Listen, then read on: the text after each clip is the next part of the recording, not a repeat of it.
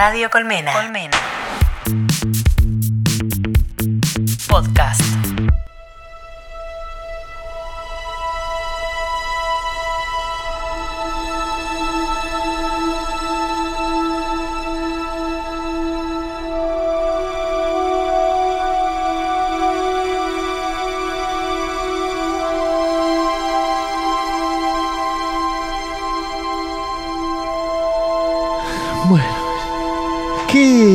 Cosa esto? eh? ¿Qué programa cargadito, eh? Qué bien que estamos hoy de contenido. Mamadera, eh, mamadera. Estamos bien de contenido. Creo que lo vi a Seba Maldonado ahí dando vuelta, uno de los directivos de esta red. Qué bien que quedamos. que espero que esté escuchando y digo, "Ah, estos pibes. Estos pibes. Son todos amigos, pero estos pibes. eh, como- Eh, pero bueno, llegó Sergio Vera. ¿Cómo le va, Hola, don Sergio? ¿cómo va? ¿Todo bien? ¿Todo bien? Vamos a organizarnos entre nosotros. A ver, Y en vivo. Claro, porque el señor Sergio Vera viene siempre con su columna de literatura. Sí. La última me la volví a escuchar y me encantó. La de, La de ciencia ficción. Estuvo muy muy bien. Y dijimos, bueno, aprovechemos la coyuntura, hablemos de It el libro. Que hay, Totalmente. Pero hay para hablar, pero montones. Pero a la vez también tenemos It la película. Ajá. Entonces, hacemos un combo hit. yo, yo creo que eh, Combo deberíamos Pennywise. hacer un, co- un combo Pennywise. eh, pero me gustaría primero eh, hablar sobre la película, porque usted ya la vio. La vi. Usted la vio el, el martes o el lunes o el La 1 y la 2. La, la vi el lunes. El lunes en la... se- En, la, En, en en la- el IMA. Se viene la polema, ¿no? Sí. Se viene la... Usted no la vio todavía, ¿no? No. Licenciada Vanessa La semana que viene, seguramente. Eh, ¿Y leíste el libro? no. Tampoco. ¿Y sabe- viste la miniserie? ¿Viste? Sí, sí, sí, sí. Estás más o menos en el tema. Sí. Un poquito. Es- la pregunta de rigor tengo que hacerla, discúlpeme, pero ¿le gustó o no le gustó? Hay algunas cosas que están bien que ¿Le gustó o no le gustó? ¿Le gustó? me gustó más que nada lo de los personajes. Los personajes me parece que están piolas. este, son los que hacen un poco llevadero, llevadera la película. Creo que peca un poco de repetitiva en lo estructural, pero bueno, eso ya visto con un poco de, ojos más de cine, ¿no? Eh, es bastante fiel en ciertas cosas al libro, pero bueno, el libro también tiene una cosa de ida y vuelta entre cuando son chicos y cuando son grandes, que acá un poco le, le juega un poco en contra a la película, por esta cosa de dividir la primera con los chicos, la segunda con los grandes, aunque en la segunda también vienen, están los chicos. Pasa que el tema personajes, la segunda es muy floja. Y- Como- no hay como mucha comparación, digamos. Como que la segunda Sí. iba a ser mejor. Como que- Sí, sí, sí, sí. Eh, yo creo que igualmente los personajes como que cuando, cuando lo vemos a, a Eddie, por ejemplo, se- Bill Hader se, se roba la película, está muy bien. Eh, Ahí, ahí justo, mirá que me diste un pie hermoso. Sí.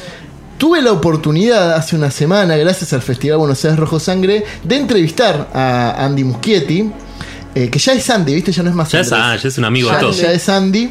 Eh, y una de las, le hice, le tuve la posibilidad de hacerle tres preguntas y una tenía que ver con esto de la duración todo. ¿Te parece escuchar la, parece la palabra de Andy al respecto? Dale, vamos. Hola Andy, ¿cómo estás? Muy bien. Eh, quiero separar esto en tres preguntas. En una en el pasado, otra en el presente y una en el futuro. Separemos. En el pasado, eh, 2009, nosotros en el festival pasamos Mamá. Eh, ¿Qué le dirías a los chicos que están hoy en festivales de género haciendo películas de terror o cortos y que te ven a vos como un referente? Yo sé que hay un poco de suerte, hay mucho de trabajo, pero ¿qué le dirías a esa, a esa generación nueva? Bueno, a mí, si quieren, depende de lo que quiera hacer cada uno, pero si quieren eh, hacer películas eh, que tengan distribución mundial y que la vea la mayor cantidad de gente, probablemente lo más, eh, lo, que me funcionó a mí fue hacer un corto muy corto y con una pre- un, un signo de pregunta muy fuerte. Si ves mamá, el corto, creo que lo que más le impactó a la gente es el elemento de intriga. Por el cual quieren ver más. La, la mayoría de las reacciones eran, bueno, pero ¿cómo pueden ser esas dos niñas hijas de ese monstruo? Y eso es lo que te... Básicamente, esa pregunta se expande después a, toda la gente que juega en, el, sistema y en la industria. O sea, aparecen agentes, aparecen productores que dicen, ven, tu- ven tu corto, pero sobre todo que sea un corto de impacto, pero cortito. Em, no sé, probablemente no se aplique a todos los géneros, pero en el, género de terror funciona, me parece, eso. Presente. Eh, el libro de It es gigantesco, es enorme. Vos entraste al proyecto con una versión, primera versión que estaba trabajando Fukunaga en su momento. Es decir, ¿cómo fue con todo lo que dejaron afuera de esa primera parte, desarrollar ya metido totalmente en el proyecto la segunda parte de IT? Fue comparable el, el desafío porque había que dejar cosas afuera. Em, el desafío fue condensar toda la parte de los adultos en una, en, una narrativa que, sea casi en tiempo real. En, en el libro el encuentro de los losers dura, lleva más tiempo, es como un poco más, más, más flaxo y dilatado. El desafío fue ponerla, ajustar, viste, los, los tornillos para que la película tenga tensión y tenga consecuencialidad y, y- haya propulsión. Entonces ese fue el desafío. No fue muy difícil si ves en realidad, sí, tenés razón, el libro tiene muchas páginas, pero es un libro que, que, mm, se regodea mucho en descripciones y detalles y eventos y- y anécdotas y interludios que no son necesarios, que no son esenciales para la, la trama principal. Entonces fue como quizá más simple de lo que se cree dejar esos, eh, esos eventos de lado. Muy bien, la última, sobre el futuro. Eh. Demian Rugna, por ejemplo, va a ser Aterrados. Se conoció la noticia voz contra pelo de producir una película de Stephen King. Hay cosas como, no sé, terror en Netflix como La frecuencia Kirlian Platense. ¿Cómo ves a estos nuevos realizadores argentinos a- de cara al futuro con el género del terror? Y la verdad que le- realmente le- les deseo lo mejor, les deseo que, mantengan su integridad eh, creativa lo, más que puedan. eh, y, me gusta incentivarlo también. Me gusta, mm, me gustaría producir la manera que ahora estamos, o que, em- empezamos a hacer con Demián al, principio de, este, de, ese, de ese proyecto, del proyecto del remake, y ahora con Pablo. Eh, me gustaría seguir haciéndolo. Eh, uno no puede hacer todo. La vida, viste, es corta. Así que está bueno también como diversificar y, y ampliar un poco el espectro y además darle la, la posibilidad a gente con talento de que, de que lo pueda expresar. Te, te esperamos en el festival. Muchas gracias, Andy. Voy a ir. Gracias.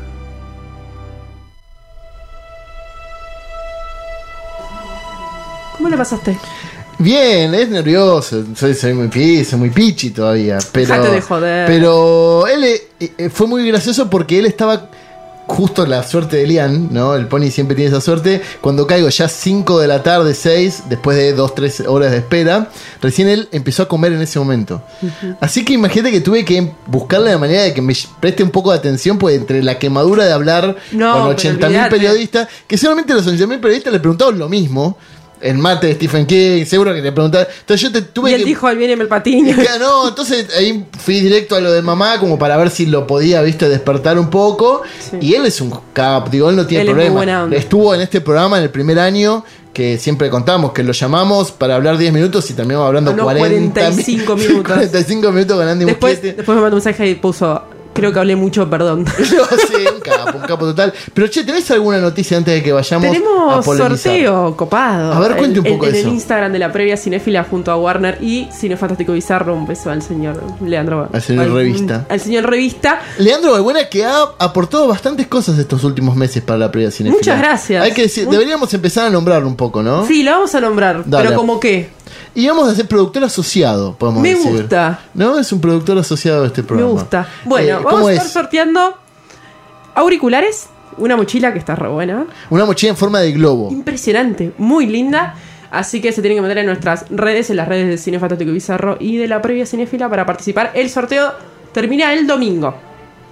El domingo, este domingo. Así es. Ok, ok, ok. ¿Puedo participar yo? Sí. Obviamente. Ah, ¿Por qué bueno, no? ¿Por buenísimo. qué no? Ganador Sergio. Vera. Sí, vamos. Quiero mi mochila de globo.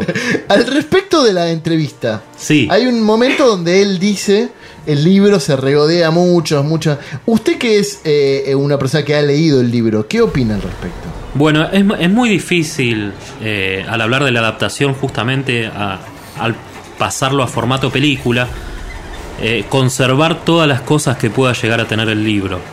Para mí, el contexto de lo que es Derry, por ejemplo, no pudo, no pudo ser demasiado abordado durante la película y un montón de otros conceptos más. Las apariciones de, del payaso, por ejemplo, de, de It durante toda la historia de Derry, que, que en el libro se cuentan muy bien.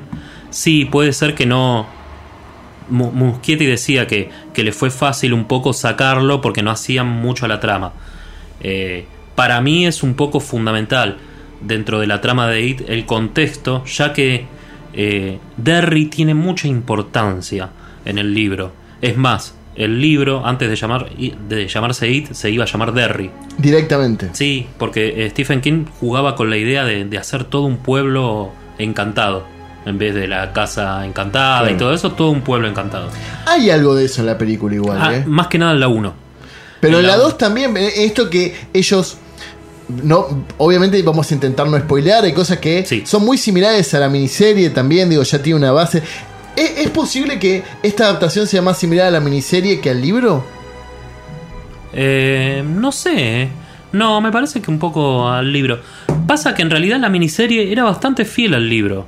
Yo te diría que la miniserie es más fiel al libro que, que esta película en algunos momentos. Ok. Eh, textual. acá- claro, eh, hay, Sacamos hay el- personajes que, por ejemplo, no, no nos fueron desarrollados acá en la segunda película. Que sí están, son, son bastante importantes en el libro. Por ejemplo, la mujer de Bill.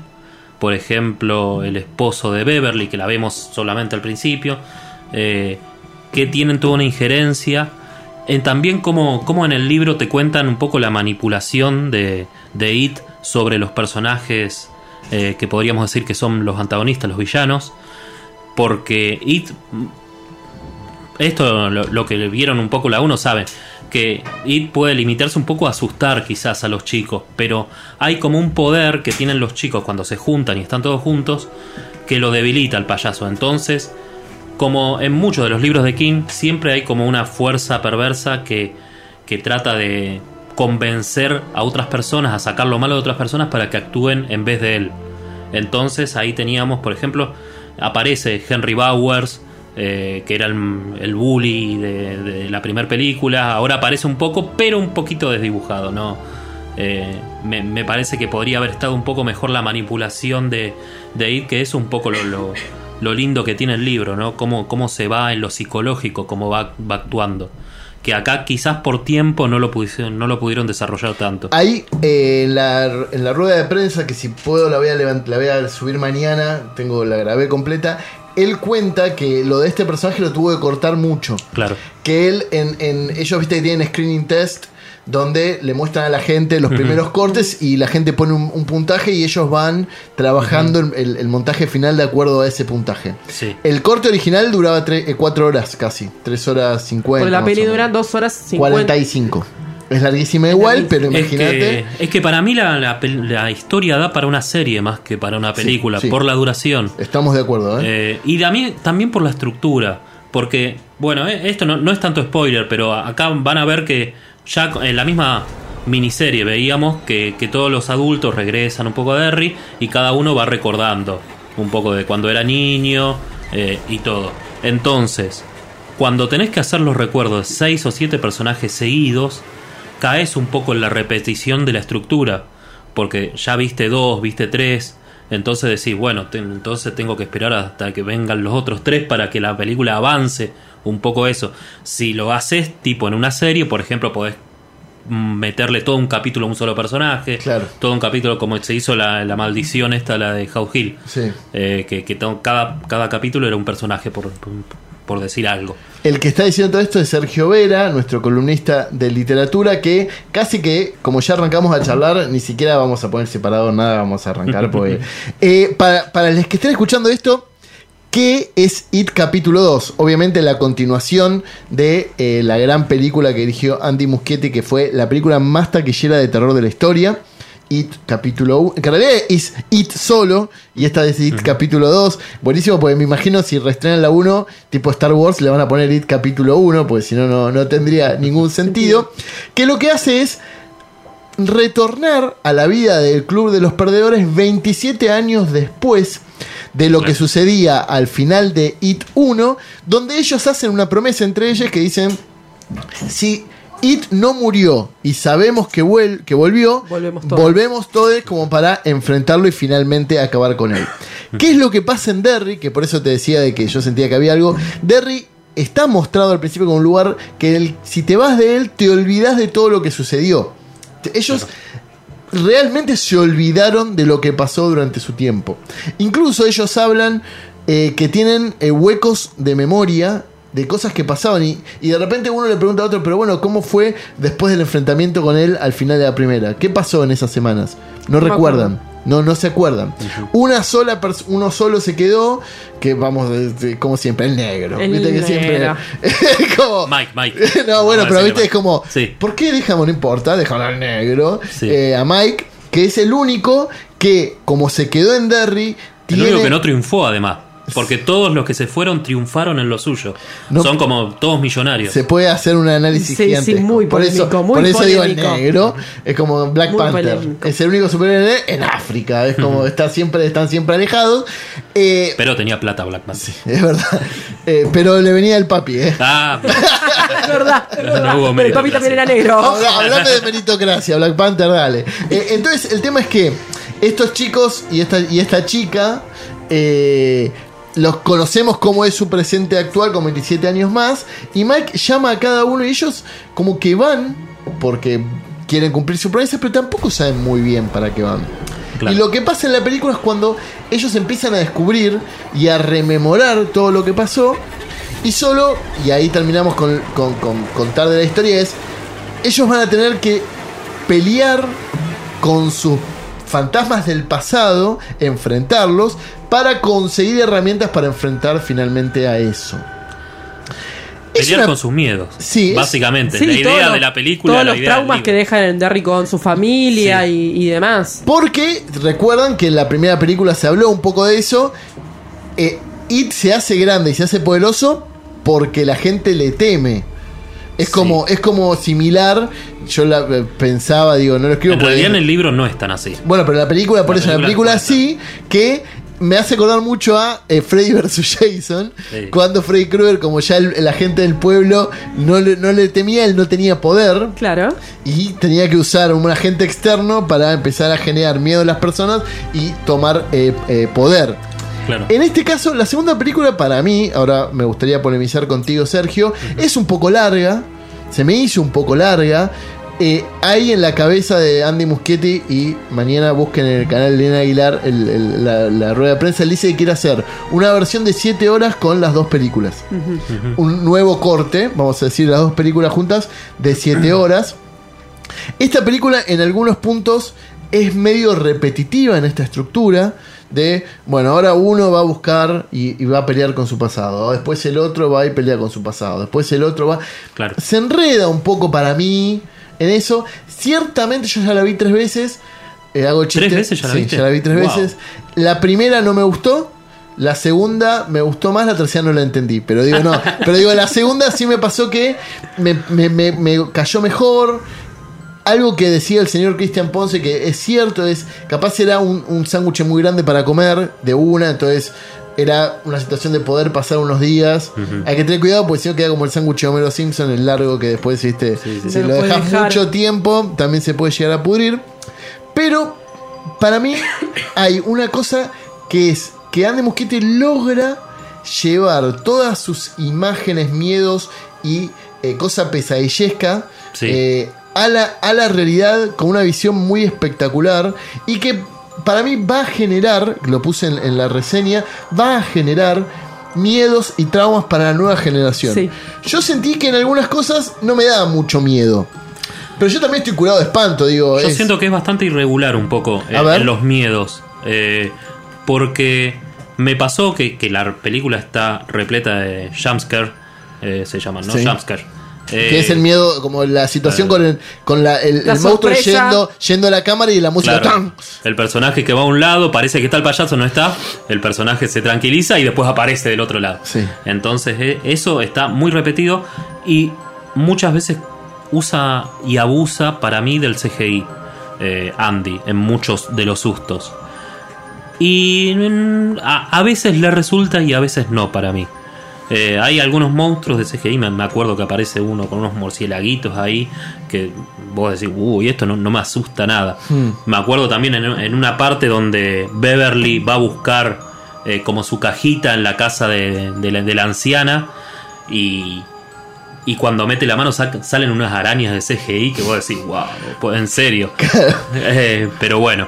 Eh, y después, pero hay otras cosas visualmente que están muy, están muy piolas, que la sabe manejar muy bien. Y creo que la 1 eh, tiene bastante de eso y que por eso también fue bastante popular. Ya desde el, desde el mismo tráiler, visualmente, como aparecía el payaso, los colores que tiene, la fotografía que, elige, eh, es como bastante interesante. Es como, por eso te digo, como que él. No, no sé si le. A ver, no quiero ser público. No, sé, no es que. No sé si le importa tanto la historia, sino generar como ciertas imágenes y ciertos estados de ánimo que, de vuelta, yo siento que por eso es tan popular en un público más joven y más chico. Porque para mí lo que plantea son los nuevos miedos, son los miedos de una nueva generación. Yo lo que decía en, en la, en la reseña era, capaz, It se termine convirtiendo en la Scream de esta generación. Donde Scream era una re, a ver, una reversión de un slasher con un, con un tipo con máscara y a partir de ahí Pero a vos te parece que It lle- llegó a generar, la 1 te digo, Sí, sí, sí. llegó a generar un fanatismo tal Andá a la como, co- como a- Scream, la Comic Con. Es la respuesta que que decir. O sea, es como tremendo. película, no digo el personaje, como, como, película. película. Tremendo lo que lo- lo- los y las pendejas. eh, La se- respuesta sí, tal cual es la Comic Con. eh, digo, es tremendo, ¿eh? Mirá. Es realmente Bueno, tremendo. buenísimo. Incluso, a ver, yo que estoy intentando tener eh, como, como contenido en redes sociales, ¿viste? Como Sí. vengo laburando hace un montón, lo que mejor me funciona es eso, porque los chicos y chicas de esa edad están. Y, Buscando y- y contenido todo el buscando tiempo. contenido todo el tiempo. Claro. Es como tienen una, una fijación. Y ahí es lo que yo te decía, que siento que había muchas imágenes que capaz yo que estoy medio con el cuero ya, viste, como con muchas capas encima, capaz nos generaba mucho, pero es muy posible que nuestra generación, le- muchos tienen miedo a los payasos por culpa de IT, Por Sí, supuesto, totalmente. yo, pero es un trauma real. claramente, sí, sí. Más allá de la película igualmente, me parece que los payasos ya son un trauma de por sí para todos los chicos. No sé si para todos, pero para muchos sí. Pero hace mucho que no se, que no se ven. Digo, en antes había muchas películas de los 80, ponelo, la miniserie esta de los 90, que tenían a, a payasos asesinos. Se olvidó eso. Claro. Como que quedó olvidado y hoy es como fue Scream Volvió, con el sí, slasher. Volver, ¿entendés? Y crear nuevos traumas para nuevas generaciones. Claro. Pero eh, nos quedan 10, 15 minutos. Quiero que nos cuentes un poco, pues ninguno de los dos leímos el libro. Yo, como todo nerd, en lugar de leer el libro, me puse a leer eh, te- teorías, conspiraciones, eh, Sí. ¿viste? resúmenes. No leí el mastodonte Claro. de, de lo que es IT. ¿Qué- qué- si tuvieras que definir IT del libro, ¿cómo sería y cuál es la gran diferencia con ambas versiones audiovisuales? Y para mí, It es el resultado de, de todos los miedos que, que- que tuvo Stephen King. Stephen King, eh, en un momento, el, libro, la idea del libro se le viene tipo siete años antes de publicar el libro. Tipo en 1979, porque se publicó en 1986 el libro. Eh, se le ocurrió un día que eh, su auto estaba en reparaciones, se le había roto, entonces tuvo que ir a la- al taller a buscar el auto cuando le dijeron que ya estaba. Fue caminando unos 3 kilómetros, creo que porque dijo, bueno, vamos a hacer ejercicio. Y, y, te- y mientras fue caminando tuvo que pasar por un puentecito en donde ahí se le vino la idea de, de un cuento eh, bastante viejo que era sobre un troll que vivía abajo de un puente con, uno, con, un- con unas cabras que querían pasar. Eh, y ahí se le vino un poco la idea de, de algo que podía estar por abajo. Como, como un ser que podía estar por abajo, que después lo manifestó un poco en el libro al ser el payaso que está en la, en la- en la alcantarilla. Claro. Un poco lo que sería el puente ese sería toda la, la ciudad de Derry después. Eh, se le vino un poco ahí la idea y empezó como a, a- a configurar todo lo que sería lo que eh, la ciudad un poco encantada de, de Derry. Eh, yo decía recién hace un ratito la importancia que, que tenía Derry para mí eh, es fundamental en el libro. Y también eh, justamente el miedo y, y los chicos. Yo re- recién decía el miedo que tienen los chicos, por ejemplo, a los payasos. Sí. Eh, Entonces. eh, uy, para se me fue la idea. No, no pasa nada. No pasa nada. A, a mí lo que me, me pasó con esta película, yo realmente esperaba que retomara Sí. cosas que, Por eso la pregunta que yo le hice, digo, él agarró una versión ya más o menos laburada, él la volvió a laburar, pero fue como sí, una bueno, adaptación. ahí me vino. Poco, por, Sí. poco porque los miedos que tienen, la, la imaginación que tienen los chicos eh, cuando son chicos, eso le daba como un poder a todo el grupo, esto de los perdedores, que no lo tenían que no lo tienen los grandes, por ejemplo. Eh, la capacidad de los chicos de, de po- de asombrarse ante lo desconocido y de tomarlo como algo real fue un poco lo que el payaso en, eh, en ese momento como que sentía eh, el poder de ellos sobre ellos. Es por eso que después se toma un poco el descanso y dice, bueno, no los puedo enfrentar en este momento, los voy a enfrentar cuando sean grandes, que ya no van a tener tanto poder como cuando son chicos. Literalmente ellos tienen poderes, digo, cada Sí. uno tiene una capacidad de algo. Sí, esto viene por toda una, una fase eh, cosmológica que tiene el libro, eh, que en la película está apenitas insinuado con lo que podría ser el rito de Chud en la, en la segunda parte, eh, pero viene todo a través de una co- cosmología bastante interesante en donde hay como un antagonista. Y, y, bueno, It viene de, es creado por, por lo que podríamos decir como un dios que se llama el otro. Stephen King lo- lo nombra como el otro, o Gan también. Y crea por un lado a It y crea por un lado a la tortuga. Que la tortuga es como el antagonista de It, es un ser benévolo. Eh, en un momento, la tortuga vomita nuestro universo. eh, es como la creadora de nuestro universo. Y It viene a, a lo que sería la Tierra, como cae como en un meteorito en los comienzos de la Tierra, cae justamente en Derry. Entonces, por eso, eh, toda la ciudad de Derry es como patrimonio de It. Él tiene control sobre todo. Puede influir en todas las personas, puede, tiene como un gran poder sobre todo eso. Ahí, fíjate, Vane, vos que solo viste la, la miniserie o, o la película, no hay nada de eso. No, no hay nada. Nada, Nada, porque nada. es simplemente un, que está bien porque es una adaptación y lo entendemos. Es simplemente un, una- un bicho Que vive ahí que abajo, vive ahí listo. abajo. Ya está. Y es gigantesco, digo. Y, y el libro tiene. Bueno, por eso el libro es tan Sí, grande. sí, sí, sí. No, es tremendo. Y te decía, te preguntaba, porque yo cuando hicimos el, el podcast de, de Paso lo de Chivear, modelo 82, escúchenlo, eh, porque realmente está buenísima la charla que hicimos con, con Sergio y con Cristian de, de Stephen King. En el, en el off the record me enteré esto de que cada uno de ellos, de chicos, tiene Sí. un poder y que tienen algunas situaciones bastante Pero ¿qué incómodas. tipo, ¿qué tipo de Pero poder? que, que es peor. Ay, que yo me enteré. Sí, eso sí. No sé si qué sa- vas a decir, pero Yo sí. voy a hablar de que en un momento ellos, ga- ellos cogen Sí, eso sí yo entre sabía. todos. Sí, sí, yo Sí. sabía. Para perder su. ¿Qué- ¿Cómo es eso? Bueno, entre todos no, en Como realidad. Todos, se la- inocencia, como para perder la inocencia, una ¿Cómo cosa es? así. ¿Cómo es? ¿Cómo es? todos debutan con Beverly. En realidad, Claro, no, sí, no sí, es sí, que sí, entre sí, todos, sabía. sino todos con Beverly. Ok, porque Eh, ¿cómo fue- es eso? era un es en un momento, en, casi al final del libro, en donde ya justamente después de vencer a Pennywise, están como perdidos en, la- en la- en las alcantarillas, en, las- en los caños, y no saben cómo regresar. Y como al, a- al ya morir el payaso, ya se les van los poderes, entonces necesitan como unirse nuevamente entre ellos, como para poder mm, recuperar eh, un poquito lo del poder que tenían entre todos. Y se les ocurre esto, justamente de, de qué manera podemos unirnos.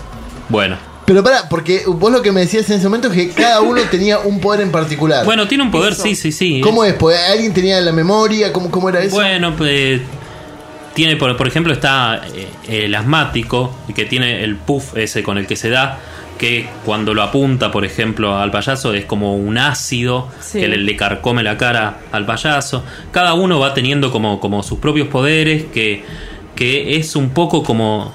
Bueno, eh, en el libro como los poderes un poco se los, se los da la tortuga o el ente este como para que puedan a- afrontarlo al payaso, que es justamente la diferencia con la película, porque en la película no se entiende muy bien cómo puede ser que 6, 7 niños pueden eh, combatir y derrotar al devorador de mundos. Claro. Vos decís, ¿cómo puede ser un ser mitológico así que 6, 6 7 chicos solamente con, con unos palitos así ya lo, lo derrotan? Bueno, hay todo como un poder que viene, toda una mitología de- con, con la tortuga y todo eso, los poderes que, que les da, que la tortuga decide no, no intervenir, la tortuga solamente está en un plano eh, mental. Muy pero- Dios, muy Dios. Sí, no, no interviene solamente, pe- pero ayuda un poquito a unirlos entre ellos, a darlos los poderes para que ellos puedan decidir eh, su destino. Eh, es un poco eso, de ahí salen un poco los poderes. Y, y, y eso también se relaciona un poco con la Torre Oscura, ¿no? Sí, bueno, la tortuga es uno de los. como es de, de los jefes que, que, que- de los guardianes del as. Porque hay como varios Es como ases. tira, es como tira, tira. A mí me está tirando mucha data. Sí, por la Torre Oscura pasan como siete haces eh, y cada as es como protegido por un guardián. Uno de ellos es la tortuga Maturín, que, que bueno, es como el mayor de los representantes de los guardianes que tienen. Es como, sí, sí, es como uno de los grandes, Ok, y- grandes guardianes. Y en la Torre Oscura, también en el libro 7, aparece un personaje que para muchos podría haber sido Pennywise, para otros no, pero es un ser bastante parecido, que es un... Es, es como un, un bicho que se alimenta, que, que es un comediante, se alimenta de las risas de los otros.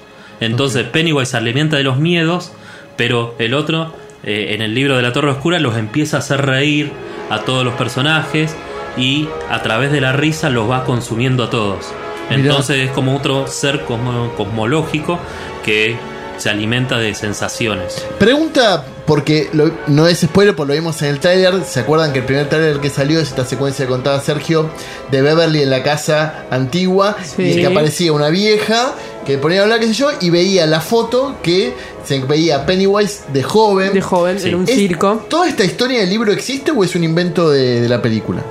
De contar, el- de contar la historia de Pennywise. No, no, no, en el libro no, no existe. Sí se cuenta eh, varias etapas de, de, las- de, lo- de cada vez que se despertaba Pennywise, te, va- te va contando que siempre cuando se despierta es, eh, sucede como alguna tragedia, algún asesinato, y cada vez que se va a dormir sucede como alguna otra tragedia grande en el pueblo. Eh, y en el medio, Pennywise como que se alimenta de, de- de niños.